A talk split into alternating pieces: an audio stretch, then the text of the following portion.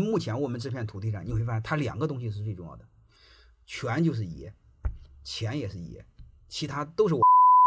人这个动物，只要有了绝对的权利，没有监督，没有边界，基本上接近于百分百的一定干坏事。为什么会干坏事呢？我给你讲一个矛盾，你就知道，人的能力是有限的，人可调配的资源是有限的，但人的欲望是无限的，他就矛盾就解决不了。这就是人的欲望，他要比我们想象的龌龊的多。所以我们常说的一句话，一定要把权力放在笼子里，就这个意思。权力放笼子里，第一限制权力，第二限制人的欲望。一个只崇尚钱和权的，是走不远的。我也没治，我只能尽可能的呼吁影响一些人，但是这个声音非常微弱，改变不了。